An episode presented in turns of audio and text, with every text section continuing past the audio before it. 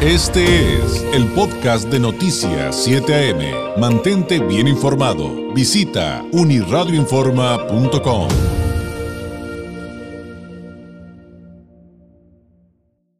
Con el politólogo Francisco Ruiz, doctorando en Derecho Electoral, integrante del Instituto Nacional de Administración Pública, autor de la columna Leer entre líneas, que usted también puede consultar en uniradioinforma.com, entre otras plataformas. Usted encuentra a Francisco Ruiz en redes sociales como FRuizMX. Francisco, ¿cómo estás? Muy buenos días.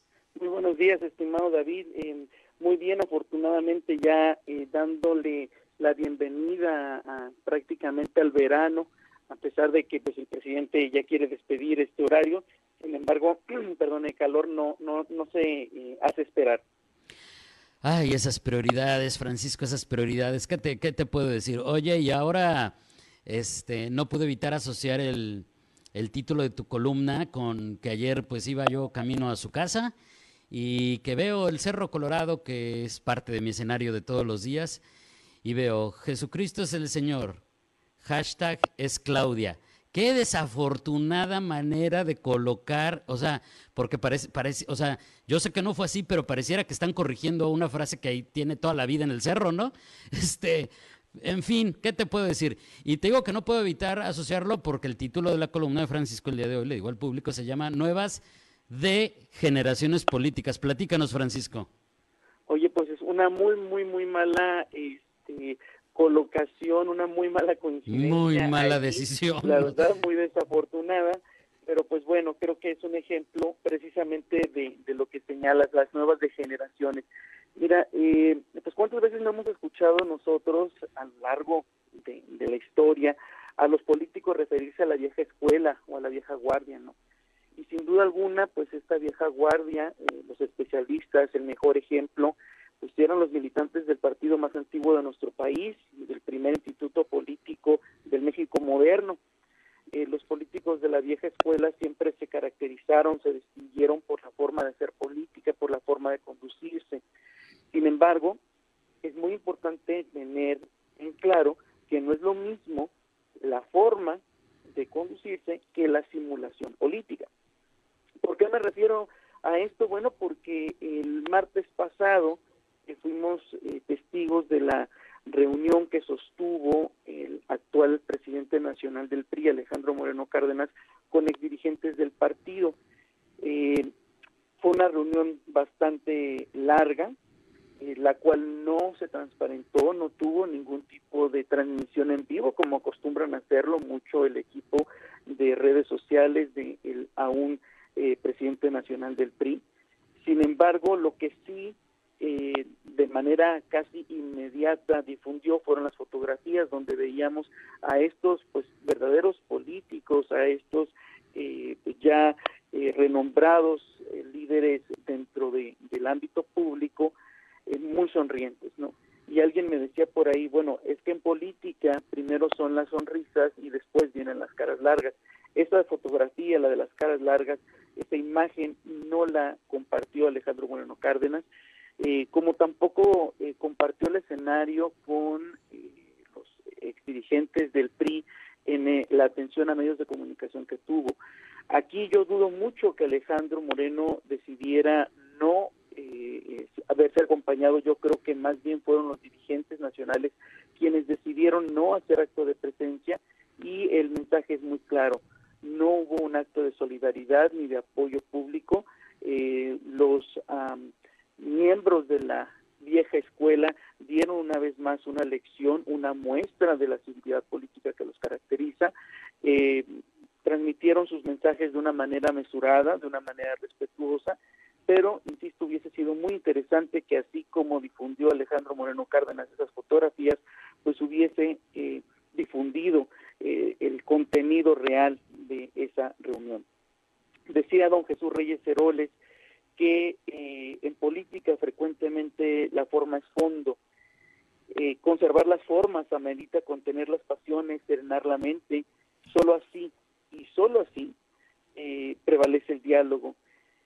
¿Por qué? Bueno, porque la firmeza no implica violencia, el cabildeo no es simulación y la altanería ya no tiene espacio ni hoy ni en el pasado ha tenido espacio dentro de una mesa política. La educación, la objetividad, la honestidad y sobre todo el amor al quehacer político, el amor a México, eso sí es hacer política. Tenemos que considerar también que eh, pues don, don Jesús Reyes Heroles no lo decía desde una perspectiva banal, sino más bien como una frase integral. La forma es fondo, eh, me, me, me pareciera que se trata de hermanos gemelos que van a la par, que caminan juntos. ¿Por qué? Bueno, por, precisamente porque eh, en la política no cabe el desbordamiento de las pasiones. Estuvieron presentes Beatriz Paredes, Claudia Ruiz Maciú, Roberto Madrazo, entre otros, y eh, reitero, eh, esta difusión de fotografías, de momentos eh, bonitos, de momentos agradables, fue claramente un acto ventajoso. Y eh, pues no cabe duda que le sigue lloviendo sobre su milpita al todavía, entre comillas, líder del PRI, ¿no? Otro, otro eh, pues que fue también aludido, otro personaje aludido en la semana fue Manuel Gómez Morín, desde la tribuna del Senado de la República, dado que por ahí un legislador le recriminaba a los panistas que si viviera el fundador del de, Partido Acción Nacional se avergonzaría de sus herederos políticos.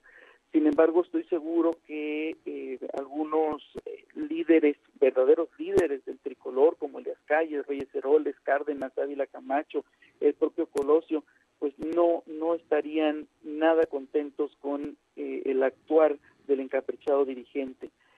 Eh, vemos que no solo en la oposición se da esta, este tipo de, de actitudes, los gritos sombrerazos, los desplantes, la pedantería, también son constantes dentro de los correligionarios del presidente López Obrador. Eh, en Morena es algo muy habitual. Me parece que se, le, se les ha olvidado, o tal vez nunca se han enterado, que el arte de la política amerita consenso, amerita tolerancia y sobre todo mesura. Hay un viejo dicho que, que, que reza, eh, chango viejo no aprende maroma nueva. Yo creo que aquí la aplicación es contraria, ¿no? Eh, chango nuevo no aprende maroma vieja. ¿Y por qué referirnos a las generaciones o de generaciones? Bueno, porque de acuerdo con la, el diccionario, eh, una generación es el conjunto de personas que tienen aproximadamente la misma edad, pero también son personas que buscan generar, que buscan producir algo. De ahí resulta eh, fundamental eh, hacer una, un análisis, una reflexión profunda para realmente determinar si quienes ejercen la política hoy en día generan o degeneran a la sociedad. ¿Y por qué es importante estar pendiente de este tipo de circunstancias? Bueno, porque este tipo de actitudes, este tipo de noticias hartan a la gente, desmotivan la participación ciudadana y esto en consecuencia eh, refleja un grave debilitamiento en el equilibrio de fuerzas. La, la oposición tiene como finalidad equilibrar las fuerzas, evitar la concentración de poder y fomentar las decisiones de una manera plural y donde realmente participe la mayoría. Híjole, Francisco, lo que pasa es que también con todo esto que narras y que tienes toda la razón, pues de repente me da la idea de que no aprendimos la lección. Digo, no aprendimos, lo digo en plural y me incluyo porque soy parte de una comunidad de, de, de un país que es México, aunque evidentemente me estoy refiriendo a la clase política, porque pareciera que todos esos errores que tanto criticamos, que tanto criticaron, los cometen ellos, pero renovados y maximizados. O sea, pareciera cuento de nunca acabar y todo este asunto, bueno, parte de este asunto, entre ellos, por ejemplo, la soberbia, tanto del que está en el poder como del que está en la oposición y no hace lo que debería por eh, no sé no sé si por este por falta de voluntad o porque hay acuerdos o porque se vendió lo que sea este y, y que tiene mucho que ver insisto eh, el tema de la, de la soberbia, pues de repente me da la idea de que es lo que le pasó al PRI en 70 años, pero luego lo que le pasó al PRD en 15 años y lo que le está pasando a Morena en 5 años. Digo, que yo sé que esto es mucho más complejo que lo que podemos decir en un espacio de radio limitado, pero, pero que sí, o sea, finalmente, pues muy acorde esto de hablar de las nuevas generaciones, pero también de las nuevas degeneraciones políticas. Así es, y digo, tal pareciera que no solo por parte de el partido oficial, sino también de la oposición, buscan desmotivar la participación ciudadana. Y esto, por supuesto, que beneficia a quien se encuentra en el poder. ¿Por qué? Porque cuenta con un voto duro, con un clientelismo electoral que con que se mantenga así como se hizo durante 70 años y como se hicieron en algunos gobiernos locales de acción nacional, pues busca precisamente desmotivar la participación para concentrar eh, los votos en sus simpatizantes. Francisco, te agradezco enormemente. Nos escuchamos la próxima semana. Muy buenos días, que tengas un excelente martes. Gracias a ustedes, excelente de martes. Es Francisco Ruiz, politólogo, doctorando en Derecho Electoral, integrante del Instituto Nacional de Administración Pública, autor de la columna Leer entre líneas, que usted también puede consultar en unirradioinforma.com. Este fue el podcast de Noticias 7am. Mantente bien informado. Visita unirradioinforma.com.